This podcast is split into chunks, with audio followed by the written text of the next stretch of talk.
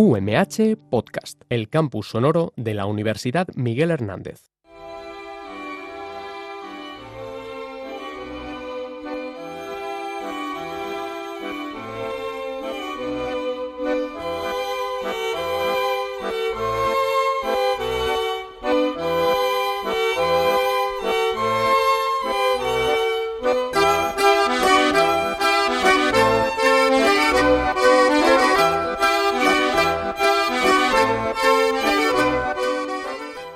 Muere lentamente quien no viaja, quien no lee, quien no oye música, quien no encuentra gracia en sí mismo.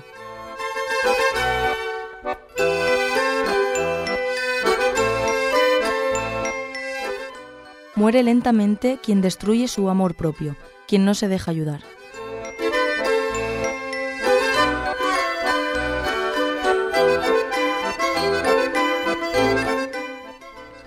Muere lentamente quien se transforma en esclavo del hábito, repitiendo todos los días los mismos trayectos, quien no cambia de marca, no se atreve a cambiar el color de su vestimenta, o bien no conversa con quien no conoce.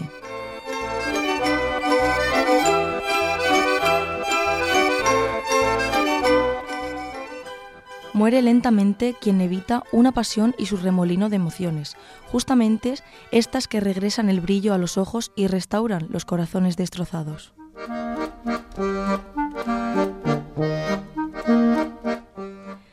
Muere lentamente quien no gira el volante cuando está feliz, cuando está infeliz con su trabajo o su amor, quien no arriesga lo cierto ni lo incierto para ir detrás de un sueño, quien no se permite ni siquiera una vez en su vida huir de los consejos sensatos.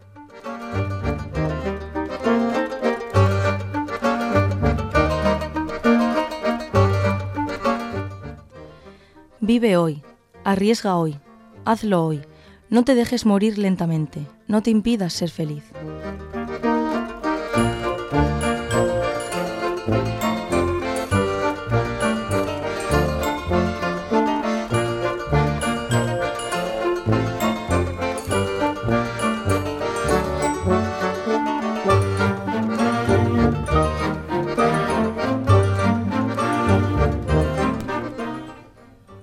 Tardes, queridos y queridas oyentes. Nos volvemos a reencontrar con el tercer grupo de Sentido Inverso y, como siempre, os traemos información actual sobre literatura y música. Muy buenas tardes, Héctor. Buenas tardes. Hola, Javier. Hola, buenas tardes. Muy buenas, Aaron. Muy buenas. Tenemos al control técnico a Natalia Hernández, a la cual le agradecemos su trabajo. Y en este miércoles, día 3 de marzo, Héctor os va a descifrar las novedades musicales de Residente. Javier, por su parte, os hablará del machismo a través de Taylor Swift. Por último, Aaron nos va a desvelar cómo sobreviven las librerías frente al auge de las grandes compañías.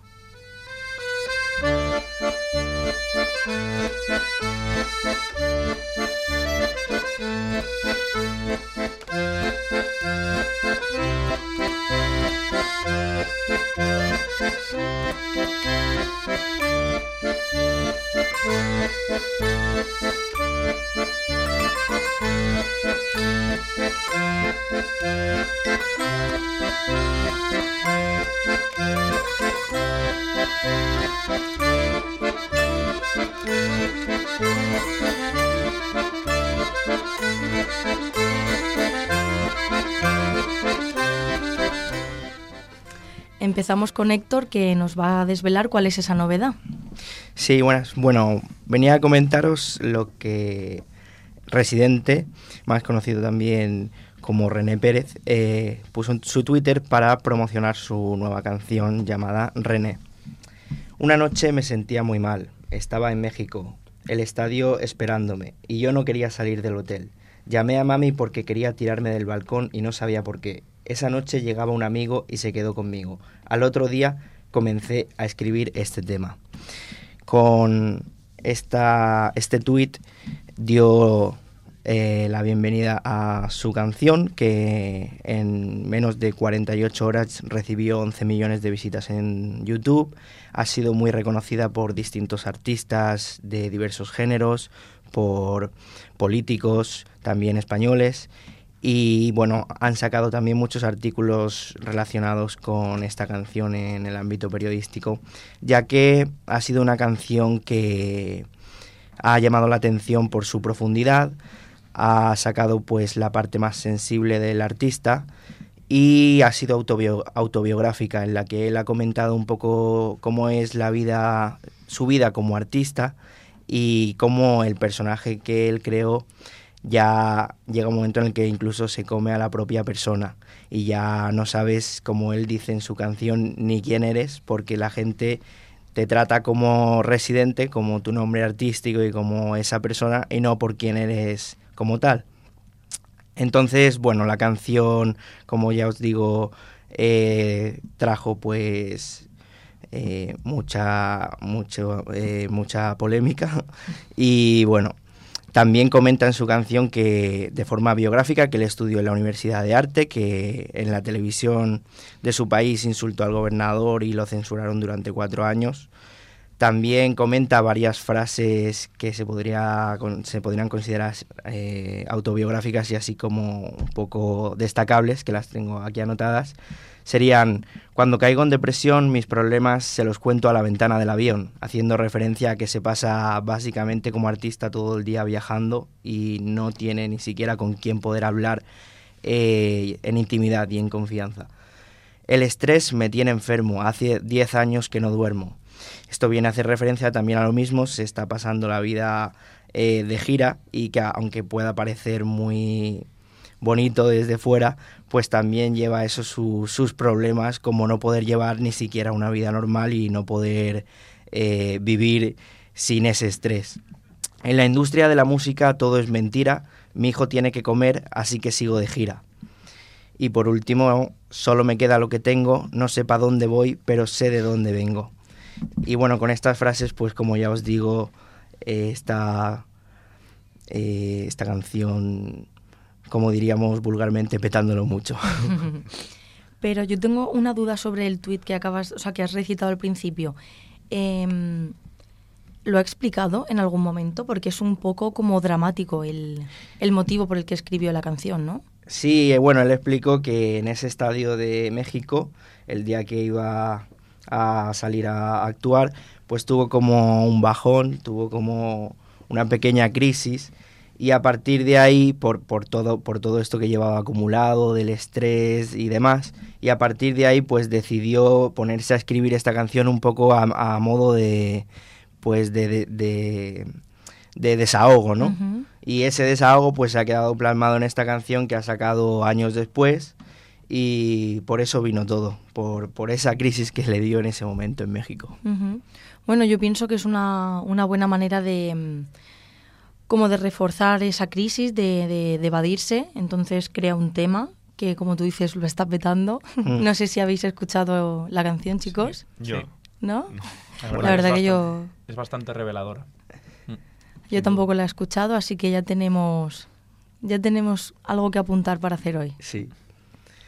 Bueno, pues sí, os la recomiendo a todos que la escuchéis. Yo obviamente pues ya la he escuchado varias veces y, la he analizado porque también me gustaba mucho el artista antes de esta canción. Lo llevo siguiendo desde que fundó Calle 13, que era como su grupo más conocido, la canción de Atrévete, que todo el mundo creo que ya conoce. Ahora me estoy enterando yo de quién estás hablando.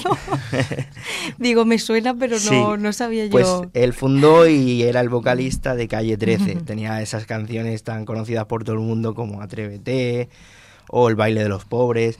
Y después en solitario desde el 2015 ganó 20 Grammys, más de 20 Grammys, 27 si no me equivoco, con Calle 13.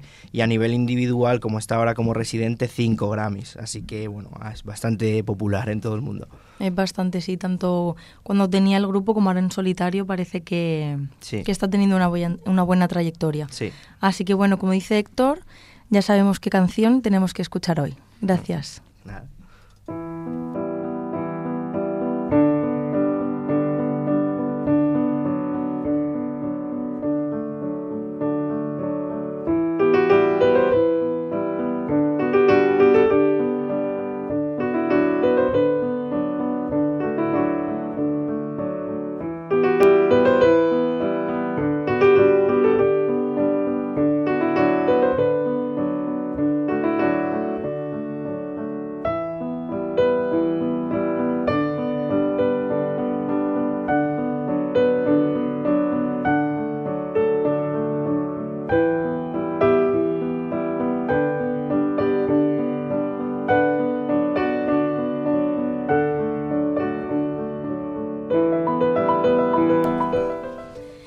Bueno, Javier, ahora nos vas a contar Sí.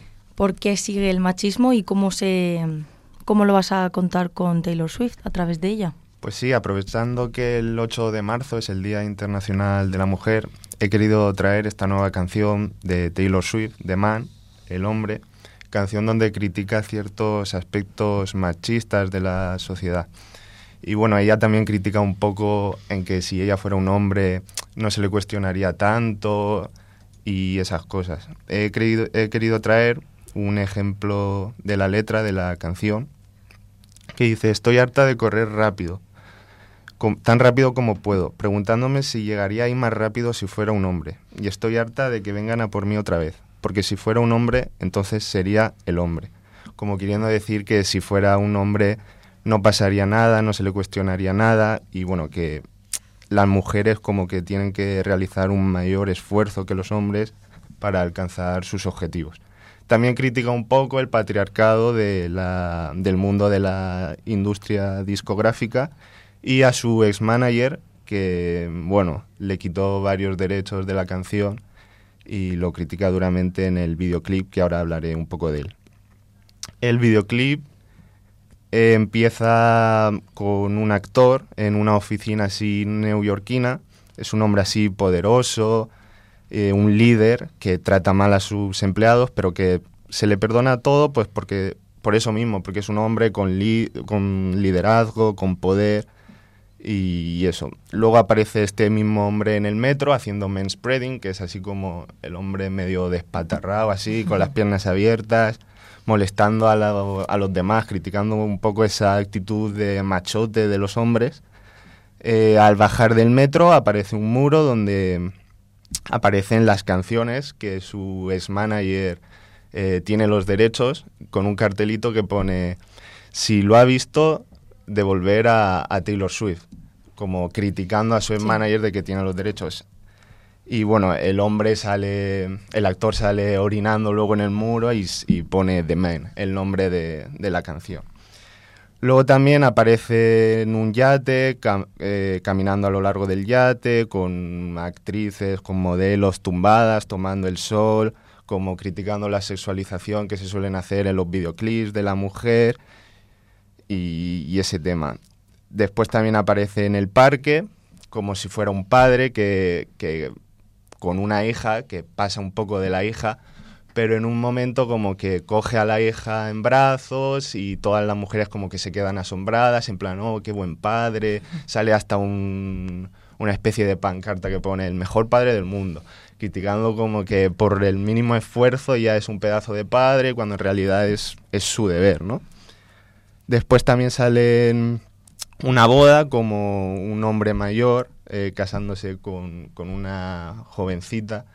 Eh, aquí yo he interpretado como que quiere criticar que los hombres suelen sentirse más atraídos por chicas un poco más jóvenes y que en el caso de las mujeres como que no es tanto así. Y por último, eh, sale el actor jugando al, un partido de tenis, como liándola, rompiendo la, la raqueta, quejándose, que esto es una crítica mm, porque la tenista Serena Williams eh, en un partido se quejó, empezó a romper la, la raqueta y se hizo un montón de, de, de polémica a raíz de eso y ella critica como que con las mujeres eh, ella hizo eso en un momento concreto y que se le criticó un montón, pero que en los hombres como que está más normalizado, que cuando lo lía, la, la lían, rompen la raqueta y tienen esas actitudes más violentas como que no sacan noticias de eso y, bueno. Y al final del todo, el actor que, que hace el videoclip es la misma Taylor Swift disfrazada de hombre. O sea, todo está hecho por ella y al final eh, es un poco lioso porque el actor que es ella habla con la misma Taylor Swift, que es como el director del videoclip y le dice, ¿qué tal lo he hecho? Y le dice, lo has hecho bien, pero podrías haber estado más sexy, criticando un poco así la, la sexualización de la mujer y como que lo tiene que volver a hacer. Y ya al final de todo sale como ella lo han, la han maquillado, le han puesto el pelo, el bigote para hacer el videoclip y pone dirigido, escrito, protagonizado y actuado por, por Taylor Swift, como diciendo que, que lo ha hecho todo ella, que, es independiente y, todo eso. Y ese sería un poco la canción de Man de Taylor Swift. Lo has explicado bastante bien, con mucho detalle, de verdad que lo agradezco porque de aquí quiero sacar un pequeño debate muy cortito sobre dos cosas. Una que me le he apuntado aquí es la cita que has dicho de ella, ¿vale? ¿Vosotros creéis que es cierto lo que dice en cuanto a que los hombres siempre lo tienen más fácil en cualquier ámbito, simplemente por el hecho de ser hombre? Sí, porque históricamente es lo que se ha visto y lo que se demuestra. La historia está ahí, las experiencias de cada uno, de cada persona, todos los casos que se han visto y que se siguen reivindicando a día de hoy. Toda la gente, eso, el papel del hombre ha sido fundamental y ha sido, digamos, eh, principal siempre en la historia, por encima de la mujer. Y ahora que vienen las mujeres a reivindicarse y a querer, eh, quiero equipararme, quiero estar al igual, ¿por qué no somos iguales? Porque tiene cabida perfectamente, o sea, es totalmente entendible. Y sigue habiendo gente que piensa que no, que eso es como algo uh, diferente, raro, extraño. ¿Y tú, Héctor, qué piensas? Sí, opino que sí. Además, hay estadísticas que lo corroboran, es un hecho. Y bueno, se está llevando a día de hoy esto a la actualidad, por suerte, ya. la agenda política también está muy marcada por ello. Ahora, el 8 de marzo también se verá. Y bueno, tanto la brecha salarial como el techo de cristal y, y otros términos que están empleando para denunciar todo esto, pues está claro que tanto a día de hoy como en épocas anteriores siguen, siguen vigentes y siguen estando eh, presentes en nuestra sociedad. Pues sí, yo creo que nos queda bastante trabajo aún por hacer para conseguir la igualdad. Y la otra cosita que quería preguntaros es lo del parque. ¿Creéis también que cuando un padre hace el mínimo esfuerzo se le reconoce como que es un padrazo y la madre que lleva todo detrás, todo a cuestas, es como que es su deber y entonces no se le agradece. No sé si me entendéis. Sí. ¿Y qué pensáis sobre ello? Mm, yo diría que la persona que, digamos, está arraigada a esos ideales de antaño de es la mujer la que se ocupa de los hijos y es el padre el que trae el sustento a la, a la casa, de, trabajando y demás, y que tiene que tener su tiempo, esa persona que está con esos ideales, evidentemente va a pensar así, de lo que se mama se cría, por desgracia. Y yo creo que es de esa forma la, esa, esa, gente la que va a seguir un poco inculcando eso. Sin embargo, hay personas que se han dado cuenta de que eso no tiene por qué ser así y entonces no por un mínimo esfuerzo del hombre va a aplaudirle como si nada, sino que en este caso vamos a reconocer siempre, eh, va a reconocer más lo que hace la, la mujer al día a día, todo el, esfuerzo que supone dedicarse, a veces incluso de la, las propias... Yo hablo de, por ejemplo, la experiencia en este caso de mi madre. Mi madre ha aparcado, digamos, su sueño por dedicarse a mí completamente, porque claro, yo si no por mí solo de pequeñito no iba, no iba a sobrevivir, no iba a vivir. Tiene, tiene que mm, eh, guiarme, pautarme y educarme.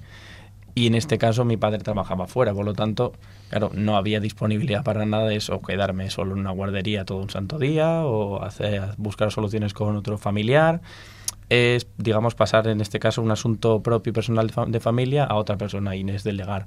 Y en este caso, pues hay mucha gente que no, no quiere eso, sino que quiere pautar por sí solo, que es como yo pienso que debería ser y es muy respetable. Por supuesto. Sí, yo creo que el cuidado de, de los hijos se, se, asocia tanto a la mujer que como que cuando lo hace un hombre es algo raro y se ve fuera de lo normal, pero en realidad también es su deber y su labor. O sea que me parece que que sí que se hace un poco de, historia con eso. Pues sí. ¿Y tú, Héctor, qué nos puedes comentar?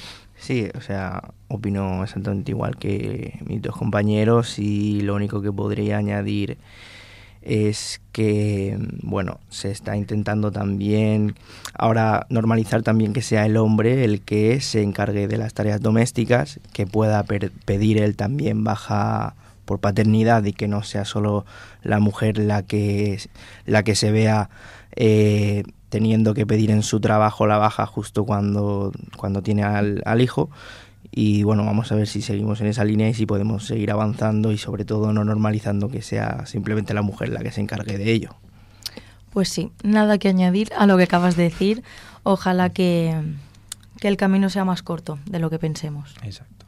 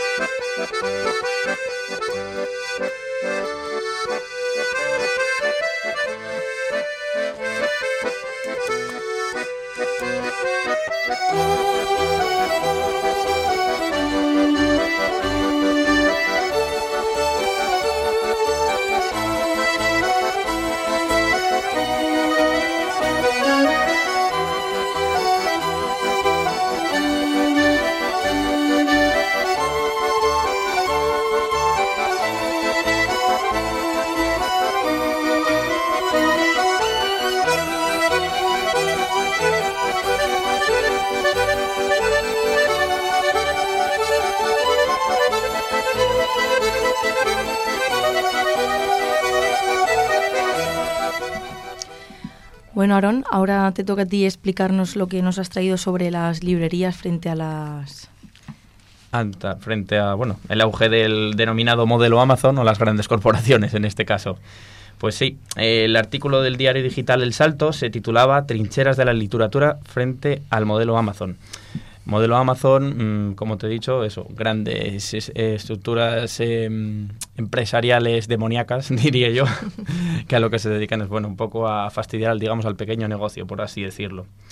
En este caso, en la ciudad de Alicante, eh, en los últimos años, bueno, en los últimos años y hace, desde hace ya muchos años, las que sobreviven todavía, se viene eh, viendo un auge de nuevas y conocidas eh, librerías, las cuales eso sobreviven, digamos, con un nuevo modelo de negocio, renovado, no, al- ale- no alejado de lo que es en sí una librería, sino renovando en sí el propio concepto, añadiendo pluses, eh, nuevos servicios, cosas que quizás no te esperarías dentro de una librería y aportándolas en estos lugares.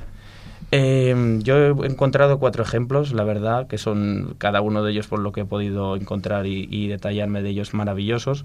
Y os voy relatando, en, bueno, creo que voy a ir en orden cronológico de más antigüedad por mayor, eh, eh, conoce- mayor conocimiento de la gente en, en la ciudad a las- los conceptos más nuevos que se han creado. En este caso, el primer ejemplo que quería hablar es de la librería 80 Mundos, conocida seguramente por la mayoría de gente de la provincia, la cual fue fundada en el 1984 y se encuentra en la avenida General Marva, en- al cerca de la Plaza de los Luceros. Vamos, es quien, la, todo quien sabe dónde está la Plaza de los Luceros seguramente habrá pasado delante de la librería en cualquier eh, momento. Eh, Esta librería estaba regentada por Fernando Linde, el, que, era el dueño de la librería durante muchos años, eh, hasta el verano del 2018, en cuyo verano este, estas personas decidieron jubilarse y no tenía ninguna persona a la cual poder dejar el negocio. Por lo tanto, se preveía que la librería se fuera a cerrar.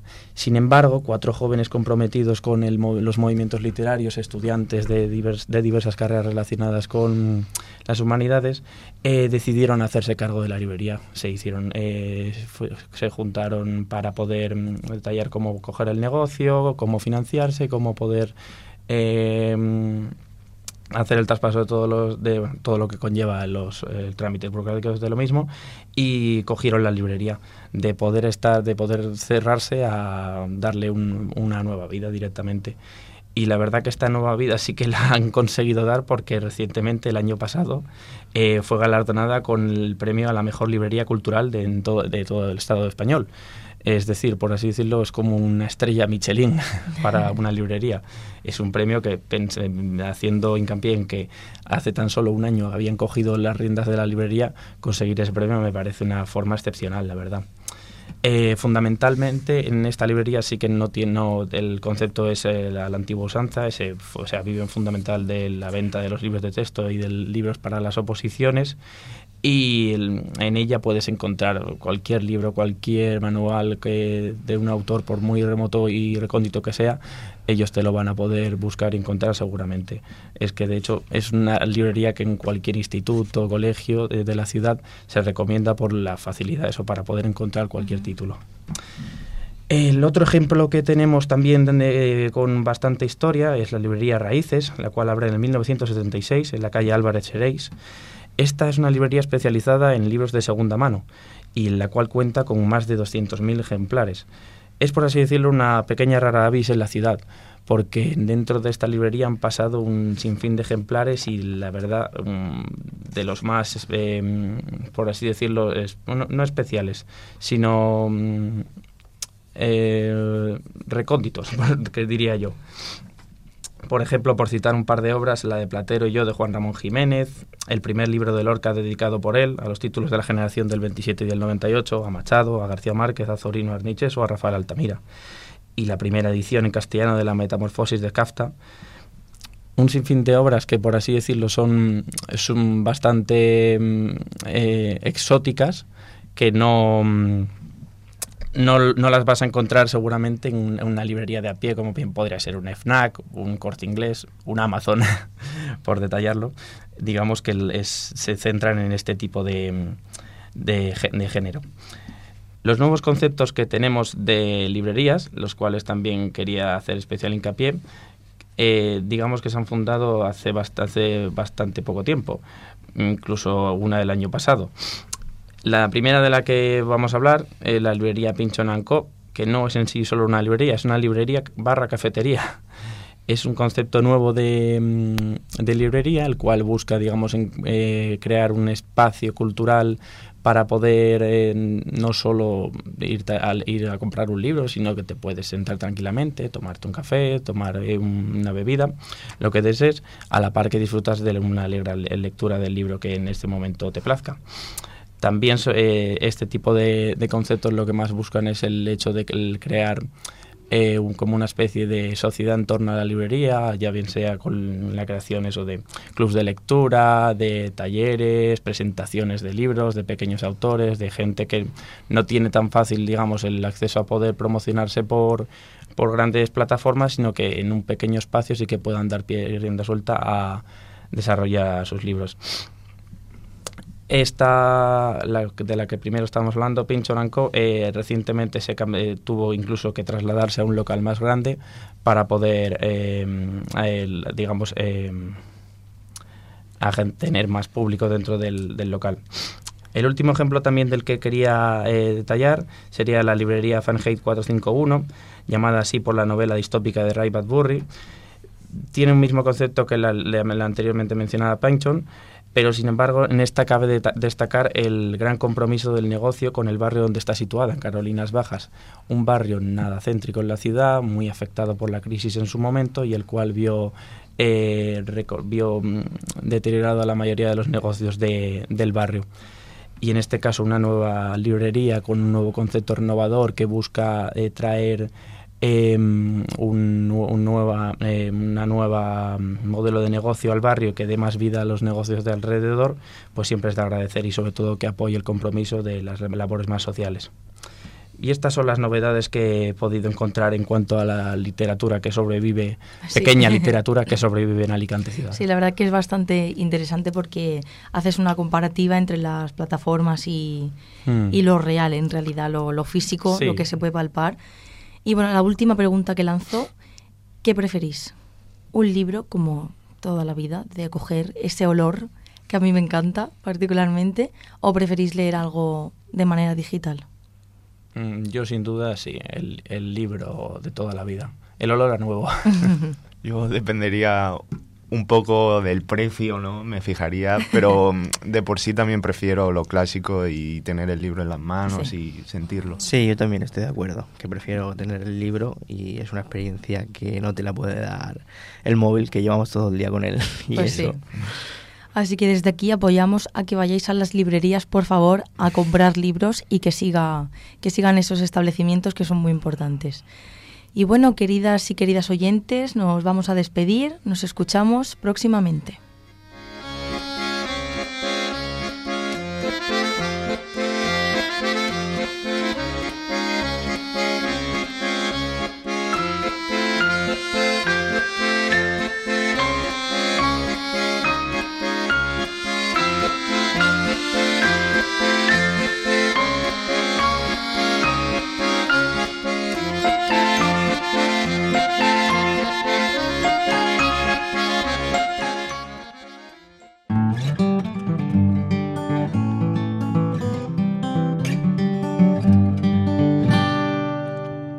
UMH Podcast, el campus sonoro de la Universidad Miguel Hernández.